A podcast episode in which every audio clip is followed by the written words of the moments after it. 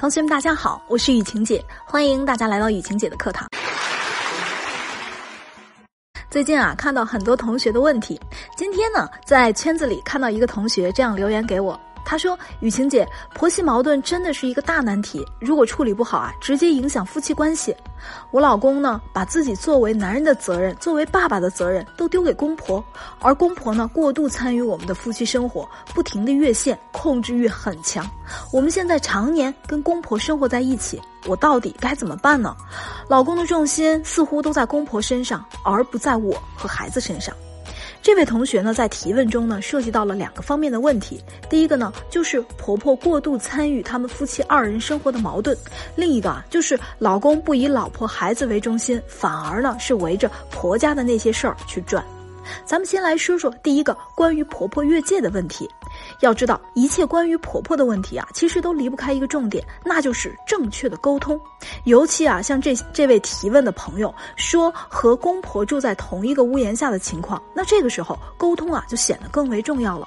那么，面对强势的婆婆，我们到底该如何沟通呢？首先的第一点啊，就是了解婆婆的性格后，再去寻找合适的沟通模式。有句话说得好啊，清官难断家务事。家庭呢，其实是一个比较私密的空间，无论是沟通方式还是交流的模式，每个家庭呢都会有自己不同的方式方法。所以呢，雨晴姐呢不能以偏概全，用一套理论让大家去生搬硬套。所以呢，我建议同学们在沟通之前，大家呢一定要先了解自己婆婆的性格特征以及这个家庭的特征。毕竟嘛，做到知己知彼，才能百战不殆。我之前有个学员叫小贝。她呢，刚和婆婆住在一起的时候呢，对婆婆其实很不了解。也摸不准婆婆的脾气，于是呢，很多话干脆憋着不说，然后呢，把自己的不满告诉老公，让老公呢去传话给婆婆。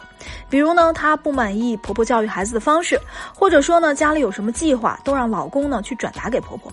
她其实自己也知道这样不好，经常呢让老公夹在两边为难。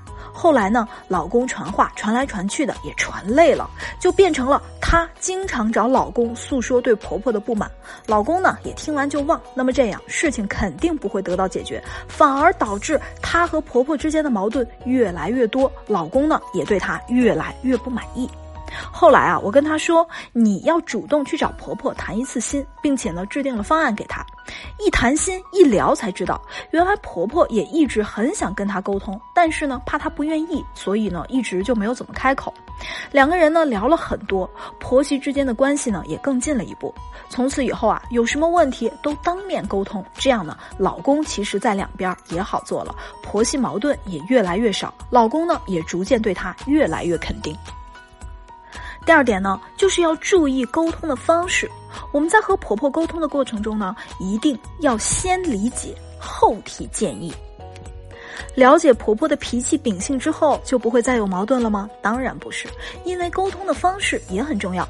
比如说呢，你下班回家了，看到婆婆给孩子吃的食物不太适合，如果你就直接埋怨说：“妈，怎么给孩子吃这个呀？”或者说：“哎呀，这个我说过了，不要给他乱吃东西，我们先倒掉吧。”要知道。婆婆在家忙了一天，带了一天孩子，你回家呢就是一顿抱怨，你说她会不会有情绪呢？而且呢，老人也都是疼爱孙子的，她也并不觉得自己有什么错。